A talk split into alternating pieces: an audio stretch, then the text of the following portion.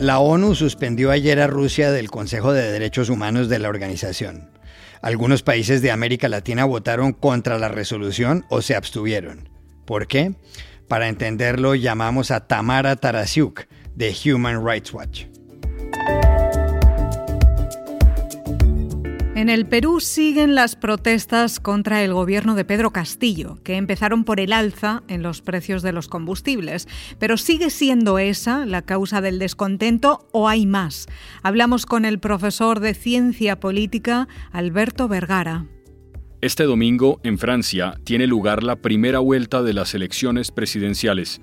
En las últimas encuestas, la ultraderechista Marine Le Pen se acerca al presidente Emmanuel Macron. ¿Qué explica ese fenómeno?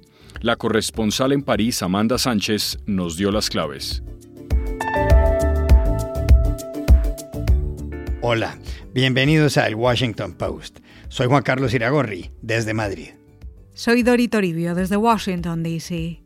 Soy Jorge Espinosa, desde Bogotá. Es viernes 8 de abril y esto es todo lo que usted debería saber hoy.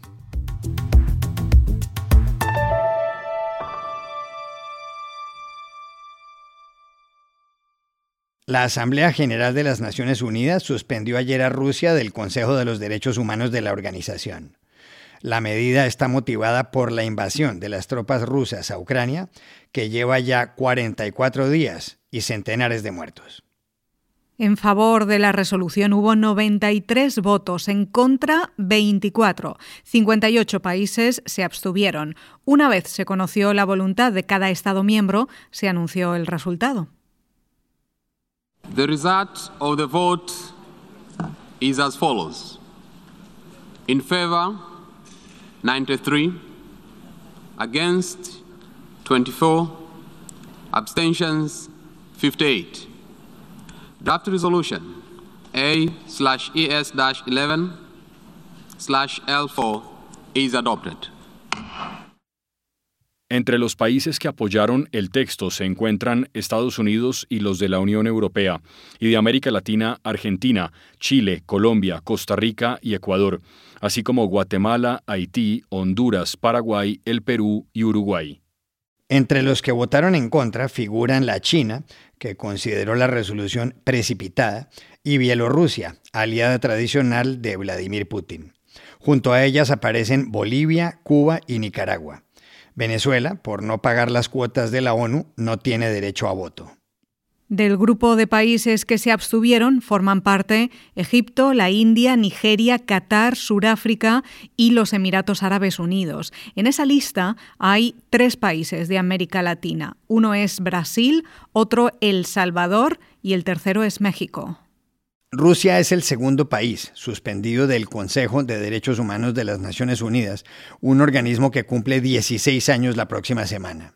El primero fue Libia, que en 2011 fue sancionado por la brutalidad con la que el dictador Muammar Gaddafi reprimió las protestas en su contra. ¿Qué explica tanto el voto en contra como la abstención de los países latinoamericanos? Hablamos ayer con la directora encargada para las Américas de la ONG Human Rights Watch, Tamara Tarasiuk. La realidad es que el voto en contra de los gobiernos de Bolivia, Cuba y Nicaragua no sorprenden ni un poco porque se trata de gobiernos que en esencia siguen el mismo libreto autoritario que Putin. Eh, son lugares donde vemos restricciones al trabajo de la prensa independiente, de la sociedad civil, ataques contra la independencia judicial. Entonces no nos llama para nada la atención que decidan no cuestionar el récord de derechos humanos de Rusia. En cuanto a las abstenciones, te diría lo siguiente. En el caso de Brasil, vemos una política exterior donde han cuestionado eh, la situación de derechos humanos en Venezuela, en Cuba, en Nicaragua, pero pareciera ser por motivos más ideológicos realmente que de un convencimiento pleno de la protección de los derechos humanos. Cuando vemos lo que ocurre con Rusia, lo que te diría es que allí parece haber detrás intereses económicos que tienen más peso y, llevaron a esta decisión. De hecho, eh, Bolsonaro viajó a Rusia unos pocos días antes de la invasión a Ucrania. En cuanto a El Salvador, pareciera ser algo más simbólico de no votar alineado con Estados Unidos, de mostrar que El Salvador eh, tiene sus propias decisiones y que mm, entre autócratas se protegen, se siente más cómodo Bukele eh, con aquellos que están siguiendo el mismo libreto autoritario eh, y son los que votaron en contra que votando con las democracias del mundo.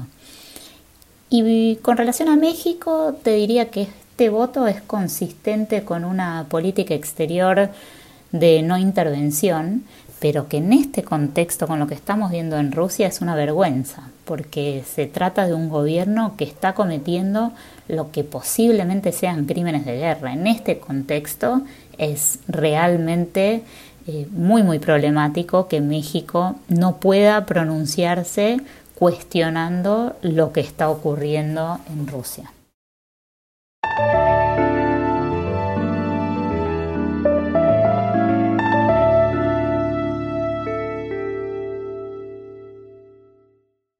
En el Perú siguen las protestas contra el gobierno de Pedro Castillo, que estallaron hace más de una semana por el aumento de los precios de los combustibles. Varios manifestantes han bloqueado carreteras y destrozado vehículos.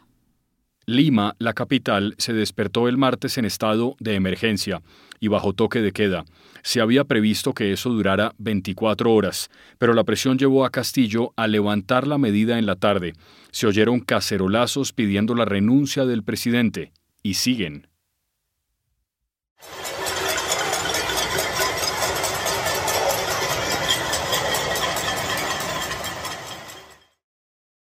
Pedro Castillo cambió ayer otro ministro, el de Salud luego de que el Congreso forzara la renuncia de Hernán Condori por no considerarlo idóneo para el cargo, decía ser obstetra pero no era verdad y promocionaba el aceite de culebra, el presidente le dio posesión en las últimas horas a José Antonio López Peña. También ayer Castillo decidió hacer un Consejo de Ministros fuera de Lima. Viajó a Huancayo, en la región de Junín, en el centro del país, y fue allá donde el primer ministro Aníbal Torres puso en un discurso como ejemplo a algunas de las peores figuras de la historia. Italia, Alemania eran igual que nosotros, pero en una oportunidad Adolfo Hitler visita Italia, el norte de Italia, y Mussolini le muestra una autopista construida desde Milán a Brescia. Hitler vio eso, fue a su país y lo llenó de autopistas, de aeropuertos, y lo convirtió en la Alemania en la primera potencia económica del mundo. A estas alturas, la pregunta es si el descontento de miles de peruanos con Pedro Castillo sigue siendo el alza de los precios o si eso ha cambiado.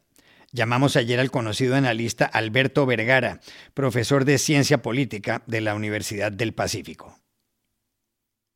Juan Carlos, eh, al origen estuvo el asunto de los precios que has mencionado, efectivamente, pero la razón más grave es en realidad acumulativa. El gobierno ha colmado la paciencia de la ciudadanía con ocho meses de gestión en los cuales, más allá de la em, retórica grandilocuente y la coartada del sombrero simbólico, lo concreto es que la gestión ha estado definida por la corrupción y la mediocridad más descarada.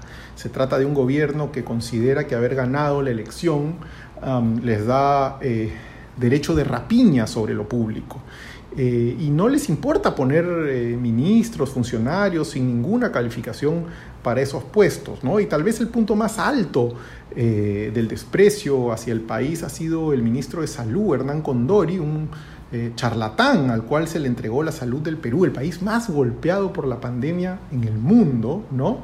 Al señor simplemente se le puso porque proviene del partido, es cercano al partido que sostiene al presidente eh, luego, hace unos días, finalmente Condori fue censurado por el Congreso, pero hoy lo han reemplazado con otro cuadro también de antecedentes inaceptables y que vuelve a contar, ¿no? vuelve a cumplir con la cuota política, o sea, continúa el, desprecio. Eh, para no mencionar que van siete muertos en estos días de protestas y ningún ministro ha perdido su cargo. ¿no? Entonces yo diría que la, ciudad, la ciudadanía ha visto eh, a un gobierno que desde el primer día saca provecho del Estado y el presidente ha demostrado una y otra vez que no pretende cambiar. ¿no? Su gestión es una altanería interminable, es como si cada día el gobierno encarase a los peruanos y los desafía y les dice, bueno, así nos comportamos nosotros, pues, y si no les gusta, a ver, sáquennos. ¿no? Eh, y en ese trance está atrapado el pobre Perú en estos días.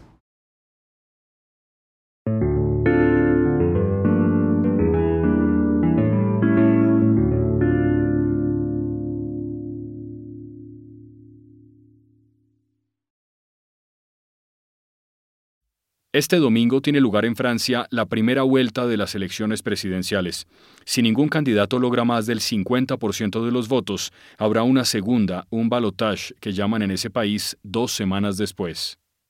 Uno de los últimos sondeos, el de Harris Interactive, lo encabeza el presidente Emmanuel Macron, del partido centrista La República en Marcha. El 26,5% de los encuestados dicen que votarán por él. Ayer, Macron aseguró que los últimos cinco años han cambiado al país por la pandemia y por la guerra en Europa. Y añadió, eso nos va a sacudir.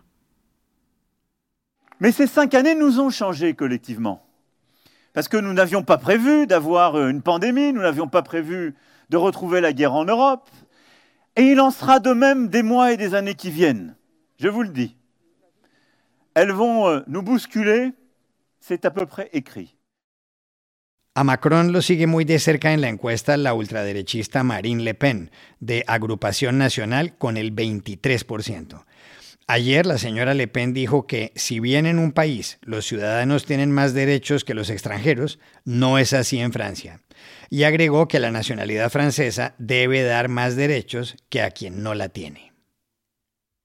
Dans un pays, celui qui a la nationalité française, euh, dans un, qui a la nationalité, il a moins de droits que celui qui est étranger. Et c'est plutôt moins vrai en France d'ailleurs. Je viens dire et j'assume que je considère que le fait d'avoir la nationalité française doit vous donner des droits supplémentaires par rapport à ceux qui n'ont pas la nationalité française. Más abajo, en el sondeo de Harris, figuran el izquierdista Jean-Luc Mélenchon de la Francia insumisa, con el 17%. Después, tanto el populista de derecha Éric Zemmour de Reconquista como la conservadora Valérie Pécresse de los Republicanos tienen el 9,5%. ¿Por qué si hace un mes Macron le sacaba 10 o 12 puntos porcentuales de ventaja a Marine Le Pen, ella ha recortado la diferencia? Se lo preguntamos ayer a Amanda Sánchez, corresponsal de Caracol Radio en París. Bueno, hay varios elementos que podrían estar incidiendo en este cambio en las encuestas que estamos viendo a solo horas de la primera vuelta electoral.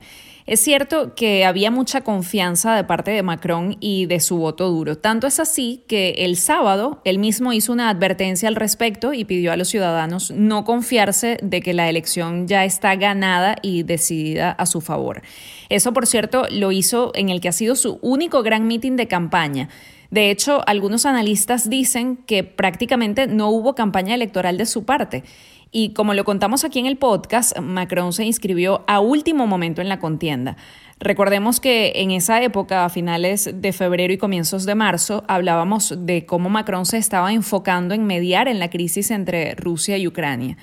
Y todo eso podría darnos también luces de lo que estaría pasando ahora. Temas domésticos que resultan fundamentales para cualquiera que viva en Francia, por supuesto, como la inflación, el aumento del precio del combustible, de la electricidad, los índices de violencia, son asuntos que estarían siendo descuidados, según la opinión de muchos.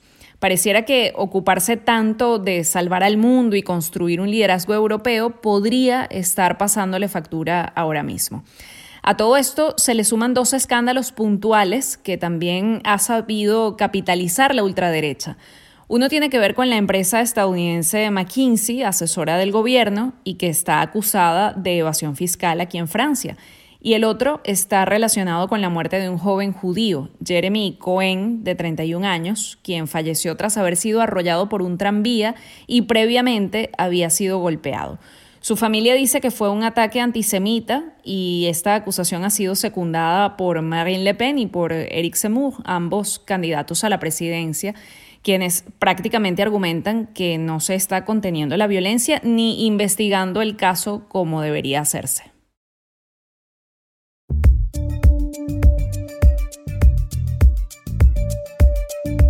Y estas son otras cosas que usted también debería saber hoy. En México, la Suprema Corte de Justicia declaró ayer que la ley de la industria eléctrica, impulsada por el presidente Andrés Manuel López Obrador, se ajusta a la Constitución. La ley establece que el sistema debe alimentarse esencialmente de la energía producida por las plantas de la Comisión Federal de Electricidad, la CFE, una empresa pública, y no tanto de la que producen las compañías privadas y las energías renovables. Cuatro de los once magistrados votaron a favor, el mínimo suficiente para desestimar la acción de inconstitucionalidad. El Senado de Estados Unidos confirmó ayer a Ketanji Brown Jackson como la primera jueza afroamericana de la Corte Suprema de Justicia. Hubo 53 votos a favor y 47 en contra. Lo anunció la vicepresidenta Kamala Harris, que presidió la sesión. On this vote, the are 53, the nays are 47, and this nomination is confirmed.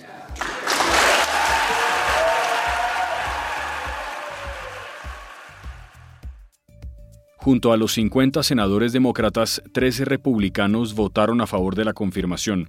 Jackson reemplaza al juez Stephen Breyer, que se retira en el verano.